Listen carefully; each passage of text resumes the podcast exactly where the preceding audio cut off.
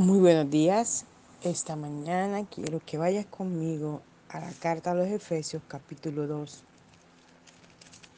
Y vamos a leer en el nombre del Padre y del Hijo y del Espíritu Santo. Te recuerdo que estoy leyendo en la Biblia al día paráfrasis.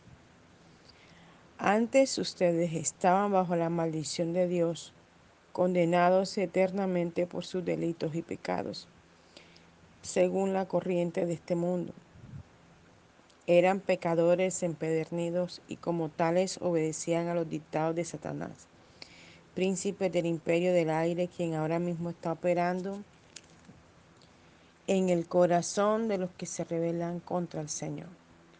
Nosotros mismos éramos así. Nuestras vidas expresaban la maldad que había en nosotros y nos entregamos a las perversidades que nuestras pasiones y malos pensamientos nos empujaban. Era un mal de nacimiento, pues nacimos con una naturaleza perversa que nos mantenía bajo la ira de Dios como a los demás.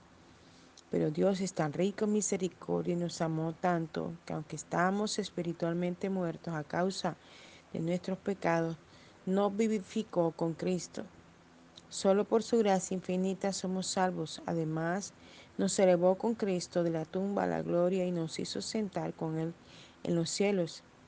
Ahora, Dios puede en cualquier época poner como ejemplo de su gracia infinita la obra que es su bondad. Realizó en nosotros a través de Jesucristo. Es por su gracia mediante la fe en Cristo Jesús que son ustedes salvos y no por nada que hayan hecho. La salvación es un don de Dios y no se obtiene haciendo el bien, porque si así fuera tendríamos de qué gloriarnos. Somos hechuras suyas, creados en Cristo Jesús para realizar las buenas obras que de antemano dispuso que realizáramos. Nunca olviden que antes eran paganos y que los judíos los tenían por infieles o inmundos, aunque tienen el corazón tan inmundo como el de ustedes, pues el valor de los rituales y ceremonias que practican es externo. Recuerden que en aquellos días ustedes vivían alejadísimos de Cristo excluidos de la ciudadanía del pueblo de Dios y no habían recibido la promesa, estaban perdidos sin Dios y sin esperanza. Pero ahora pertenecen a Jesucristo, aunque antes andaban alejados de Dios. La sangre de Jesucristo los acercó a Él. Cristo es nuestra paz, pues logró hacer de nosotros los judíos y de ustedes los gentiles un solo pueblo, derribando la pared de enemistad que nos separaba. Al morir, puso fin al gran resentimiento causado por la ley mosaica, que hacía de los judíos un pueblo privilegiado y los separaba de los pueblos, de los gentiles. Y tras anular tal sistema de leyes, tomó los dos grupos antagónicos y los hizo parte de sí mismo, fusionándolos en uno solo, en un solo hombre nuevo, y se produjo la paz ya parte del mismo cuerpo, nos reconcilió con Dios mediante la cruz. Allí en la cruz murió la enemistad. Cristo vino a proclamar las buenas nuevas de paz a ustedes que estaban lejos de Él y a nosotros que estábamos cerca.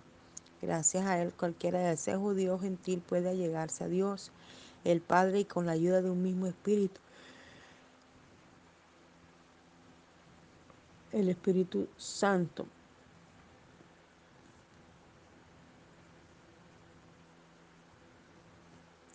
Ya no son ustedes extraños ni extranjeros, sino miembros de la familia de Dios, ciudadanos del país de Dios y conciudadanos de los cristianos de cada parte del mundo. Y sobre qué firme cimiento están edificados, nada menos que el de los apóstoles y profetas, y con Cristo mismo como piedra angular. Todos los creyentes estamos cuidadosamente unidos en Cristo y formamos parte del hermoso y siempre creciente templo de Dios. Ustedes pues, unidos en Él, forman también parte de ese lugar en que Dios mora por medio de su Espíritu. Que el Señor bendiga su palabra esta hermosa mañana.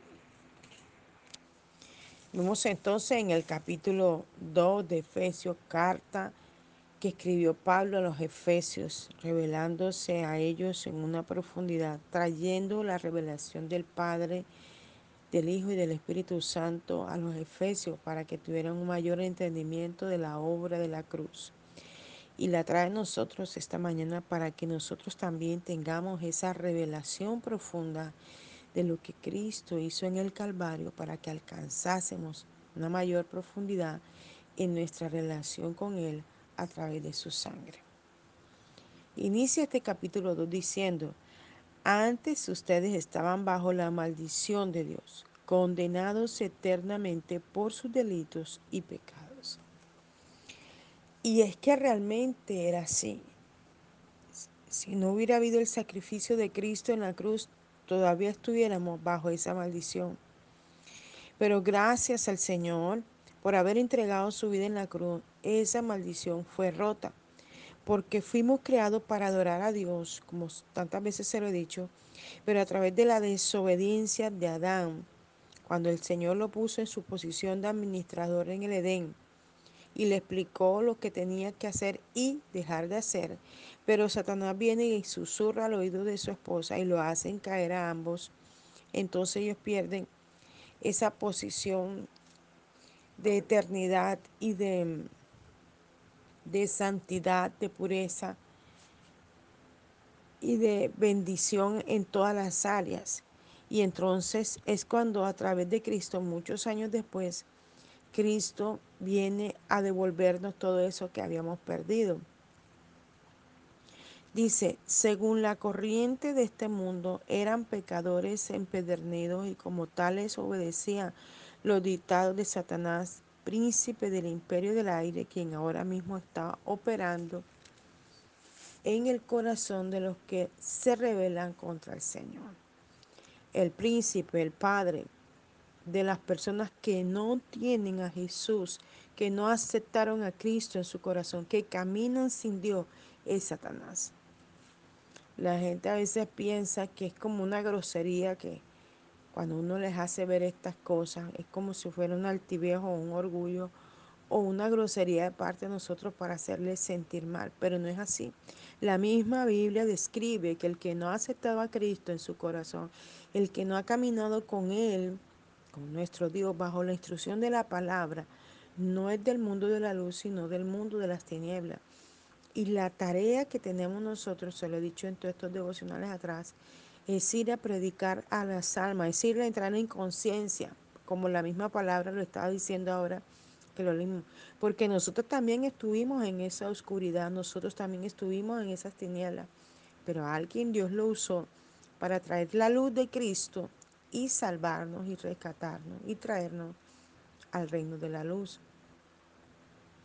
Sigue diciendo esta palabra, nosotros mismos éramos así, nuestras vidas expresaban la maldad que había en nosotros y nos entregamos a las perversidades, a que nuestras pasiones y malos pensamientos nos empujaban. Me encanta esta versión. Nosotros éramos así, la maldad, la iniquidad, el pecado. A veces uno escucha decir gente, ay, pero si yo no le hago una, daño a nadie, yo no, yo no soy malo, yo esto, yo lo otro.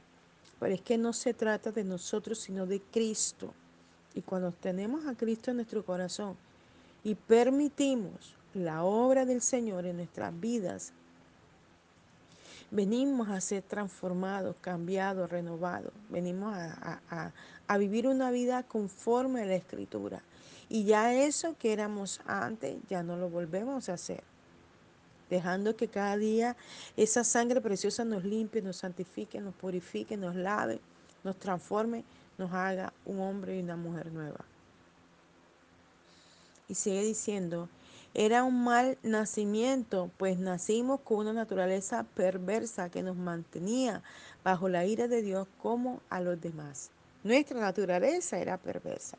Venía por los genes de nuestros padres, de nuestras madres, por el ADN de ellos por la sangre, ¿verdad? Y al unirse el óvulo con el esperma, tomamos lo que había en ellos dos. Por eso la sangre de Cristo nos limpia de todo eso, de eso que traemos de generación en generación. Y ahora lo que tenemos en nuestro ADN es el ADN de Cristo, es el que debe mantenerse en nosotros, para que esas cosas del mundo ya no estén en nosotros, para que esas cosas ancestrales ya no habiten en nosotros, para que no repitamos el pecado ancestral de nuestros padres. Y sigue diciendo la palabra del Señor. Pero Dios es tan rico en misericordia y nos amó tanto que aunque estábamos espiritualmente muertos a causa de nuestros pecados, nos vivificó con Cristo. Solo por su gracia infinita somos salvos. Además, nos elevó con Cristo de la tumba a la gloria y nos hizo sentar con Él en los cielos. Qué hermoso. El sacrificio de la cruz, el entregar su vida y el resucitar de entre los muertos, nos trajo vida a nosotros, resurrección a nosotros. Nos sentó en los lugares celestiales con Él. Y es el lugar de privilegio que nosotros no podemos perder y que cada día debemos cuidar y proteger y caminar en eso. Por eso es muy importante y de pronto me vuelvo incisiva en eso y cansona, pero debemos mantenernos en comunión y en relación con Dios todos los minutos, todos los segundos, todas las horas, todos los días, todos los meses, todas las semanas, todos los años de nuestra vida. Si te sientes cansado, aburrido, eh, estresado, ven a la presencia de Dios. Ven y pídele al Señor. Ven y dile al Señor, estoy cansado, estoy aburrido, estoy estresado, no quiero saber nada de esto. Y a la medida que tú le vas expresando a Dios eso que siente tu corazón, que siente tu alma, que sienten tus pensamientos, comienzas a liberarte. Solo con ir hablando y confesando se van liberando las mentes, los cuerpos, las vidas. Y se van quitando estas carga de opresión que el enemigo trae sobre la vida para apartarles de Dios. Y cuando vienes a ver, estás adorando, estás exaltando, estás glorificando, porque las cargas se van. Por eso Él dice, venid a mí todos los que estáis cargados y cansados, y yo los haré descansar. Hay gente que yo le escucho decir, y uno le pregunta, ¿por qué no viniste a la iglesia? Porque, ay, pastora, todos los días trabajando, y, ay, este es el día de descanso mío. El mejor descanso es la presencia de Dios. Cuando venimos a la iglesia, adoramos a Dios, viene reposo, viene descanso. ¿Por qué no viniste a la iglesia? Porque me dolía la cabeza. Cuando venimos a la presencia de encontramos sanidad, liberación. Encontramos una respuesta, una salida en nuestras vidas. Por eso el enemigo usa todas las formas y medios para impedirnos venir a la casa de Dios.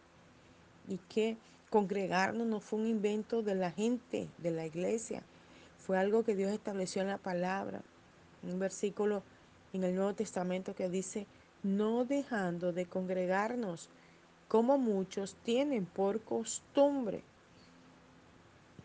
Muchos se alejan de la presencia de Dios. Muchos dejan de buscar a Dios. Vienen a la iglesia solo para recibir el beneficio y cuando reciben el beneficio no vuelven más. El congregarnos nos enseña a madurar. El congregarnos nos ayuda a cobrar ánimo. El congregarnos nos levanta con fuerzas nuevas. El congregarnos nos ayuda a entender y a comprender muchas cosas que no comprendemos. ¿Por qué? Allí siempre hay una palabra que nos alienta, hay un ministro que fue al altar a la presencia de Dios y que está orando, que está buscando la presencia de Dios, que está clamando, que está pidiendo a Dios, dame la palabra para el pueblo, está orando persona a persona. De pronto inicia el servicio y ni siquiera el mismo ministro está pensando en orar persona por persona y de pronto baja la gloria, baja el poder, baja la unción y comienza a tocar a la persona y las personas comienzan a ser libres y comienzan a llorar y comienzan a ser ministradas bajo la unción de Dios. Sobre todo cuando no estamos adiestrados para orar en la casa cuando no estamos adiestrados para levantarnos de madrugada a orar, cuando no estamos adiestrados de que en cualquier lugar donde estoy yo pueda elevar una oración, entonces el consumismo me consume. El mundo me consume, el deseo de la carne me consume porque no hay una vida de altar. Y si no vienes a la iglesia, menos recibes unción. Entonces te vas enfriando hasta que totalmente pierdes el deseo de venir a la iglesia y comienzas a vivir el mundo antes vivía. Sigue viviendo las mismas cosas. y no le encuentra sentido a Dios, pero es porque nosotros mismos no le hemos dispuesto dar el primer lugar a Dios. Eh, el domingo le enseñaba el pastor que invitamos a nuestra congregación. Tenemos que darle el primer lugar a Dios en todas las cosas. Y así sentiremos esa gloria, esa manifestación de su poder sobre nuestras vidas. Este, este capítulo es tan profundo. A veces yo quisiera poder expresar este y explicar todo el texto en, un mismo devocional, pero a veces se me hace tan imposible porque nos lleva a profundizar tanto. Mira que él sigue diciendo, Ahora Dios puede en cualquier época poner como ejemplo de su gracia infinita la obra que en su bondad realizó en nosotros a través de Jesucristo. En cualquier tiempo, a través de la obra de Cristo, Él va a mostrar su obra en cualquier momento, en cualquier circunstancia. Él va a mostrar la obra perfecta de Cristo en tu vida y en la mía, en tu hogar y en el mío, en tu empleo, en lo que hacemos, en lo que realizamos. Allí va a ver la manifestación de Dios de una manera sobrenatural. Dice, es por su gracia mediante la fe en Cristo que son ustedes salvos y no por nada que hayan hecho. La salvación es un don de Dios y no se obtiene haciendo el bien, porque si así fuera tendríamos de qué gloriarnos. Esto es profundo. A veces la gente piensa que porque yo ayudo a este, que porque tiendo la mano allá, porque le regalo un mercado a alguien, porque le regalo la ropa que ya no me queda a alguien, porque lo bendigo con un dinero y ya me gané el cielo. Y la Biblia dice, no por obra para que nadie se gloríe. No es por todo lo bueno que tú y yo podamos hacer que ganamos la, la salvación, no. La salvación es un regalo inmerecido que obtuvimos a través del sacrificio de la sangre de Cristo en la cruz. Entonces, hay otro versículo que dice, muéstrame tus obras por tu fe y yo te mostraré mi fe por mis obras. O sea, sin fe es imposible agradar a Dios, así dice la escritura, ¿verdad? Pero sin obra también es imposible agradar a Dios. O sea, que las dos cosas se tienen que hacer al mismo tiempo. Cuando tú ayudas a alguien, estás haciendo la obra de Dios. Cuando tú crees, estás haciendo la obra de Dios. Cuando tú confías en lo que Cristo hizo en la cruz del Calvario y caminas en eso, estás obedeciendo. Estamos obedeciendo a Dios. Amén. Entonces la salvación no es por todo lo bueno que yo pueda hacer, es porque Cristo ya la entregó en el Calvario para que esta humanidad pueda comprender que necesita de Dios. A veces creemos que por nuestra fuerza, que por nuestra inteligencia, que por lo que podemos hacer. No, es por lo que ya Él hizo en la cruz.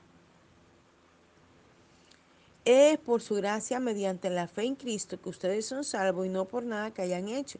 La salvación es un don de Dios y no se obtiene haciendo el bien, porque si así fuera tendríamos de qué gloriarnos. Somos hechura suya, creados en Cristo Jesús para realizar las buenas obras que de antemano dispuso que realizáramos. Él es el que pone el querer como el hacer. Esto es un versículo bíblico. Él es el que pone el sentir y la necesidad. Mi hermano está en necesidad, voy a regalarle un mercado. Mi hermano no tiene calzado, le voy a regalar unos zapatos. Mi hermano, hay gente que yo he escuchado que le dicen, pásame tu, eh, tu recibo de luz y a veces la gente se sorprende porque lo han hecho delante de mí y se llevan y lo pagan y le traen el recibo. Ni siquiera le han pedido que pague el recibo, pero Dios le puso ese sentir que pagar el recibo y lo pagan, ¿verdad? O llega alguien y dice, este, mira, mira tu cuenta Neki y mira y ahí están 300, 400 mil pesos. O dame tu número de cédula y le envían una ofrenda. Entonces, es una manera de poder hacer la obra de Dios, pero no es porque a mí me nació, es porque ya el Señor lo ha puesto, es porque el Señor ha puesto el querer como el hacer. A mí me ha pasado que a veces profetas han orado por mí y oran diciendo, este, porque Dios eh, va a mover a aquellos que ya les puso el sentir hace tiempo, pero que por muchas razones Satanás se ha opuesto para que no te den esa ofrenda. Y yo me quedo sorprendido, ¿cómo es esto?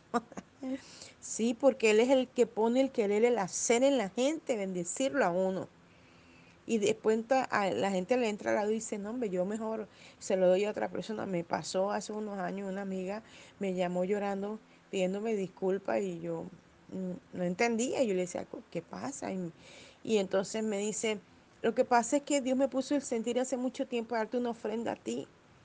Y luego yo terminé dándosela a otra persona porque esa persona me dijo que porque te la daba a ti, que se la diera a ella que era extranjera. Y yo me quedé sorprendida de esto. Y es real. Los buenos sentimientos, las buenas cosas que hay en nosotros lo pone Dios, no nosotros, porque no nace de nosotros, nace del Calvario, nace del corazón de Dios y son puestos en nosotros para ayudar a otros. Por eso esta mañana te insto, si Dios ha puesto un sentir en tu corazón de bendecir a alguien, en tu nación, cualquier lugar donde haya una persona que ya Dios te ha hablado, uh, santo, poderoso Dios, el Señor me está mostrando en esta hora que hay gente que ha soñado con otros y Dios le ha puesto el sentir que los llamen, que los busque, que los bendiga, que estén en su mano y no lo han hecho. Hágalo, mi hermano. Si Dios le puso ese sentir, hágalo. Porque usted no sabe la necesidad que quizás esa persona está pasando. Hay gente que a veces nos cuesta, ah, por lo menos yo, me es fácil pedir para otros, pero yo estoy pasando por una necesidad y me cuesta poder pedir una ayuda, poder decirle a alguien, estoy pasando esta necesidad, ayúdame. Hay gente que no es capaz de decir, estoy pasando por este proceso, por esta cosa. Si Dios te, oh santo, otra vez me viene ese sentir fuerte de Dios, que Dios está poniendo en gente, bendecir a otro, ayudar a otro, tender su mano hacia otro. Hágalo, mi hermano, porque este sentir viene de Dios, no es suyo, es de Dios. Y sigue diciendo la palabra del Señor. Nunca olviden que antes eran paganos y que los judíos no los tenían por, los tenían por infieles e inmundos, aunque tienen el corazón tan inmundo como el de ustedes, pues el valor de los rituales y ceremonias que practican es externo. Lo que él quería decir con este, con este versículo y, y, quien hace la, la interpretación es que antes no éramos agradables ante los judíos porque nos consideraban paganos, ritualistas.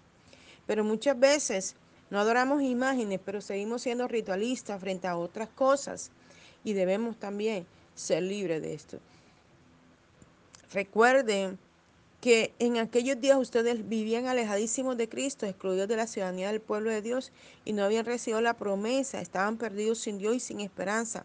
Pero ahora pertenecen a Jesucristo, aunque antes andaban alejados de Dios, la sangre de Jesucristo los acercó a Él. La sangre preciosa de Cristo fue el que nos trajo hacia la cruz, nos trajo hacia Dios porque estábamos alejados de Dios en nuestros delitos y pecados, en nuestras propias cosas, en nuestro propio deseo de la carne. Pero como Dios tiene un propósito eterno sobre cada uno de nosotros, Él nos trajo a través del sacrificio de la cruz. Abba Padre, te damos gracias por esta palabra, Señor. Llévanos a profundizar y a comprender, Señor, lo que hiciste por nosotros y el obedecer en ayudar a otros, Señor amado. Gracias te damos, Espíritu Santo. En el nombre de Jesús oramos. Amén y amén. Espero que esta palabra pueda ser de edificación para tu vida como ha sido para la mía. Les habló la pastora y profeta Janet Rentería desde el altar de Mensajeros de la Cruz de Cristo, Barranquilla, Colombia. Un abrazo fuerte en la distancia. Dios les bendiga.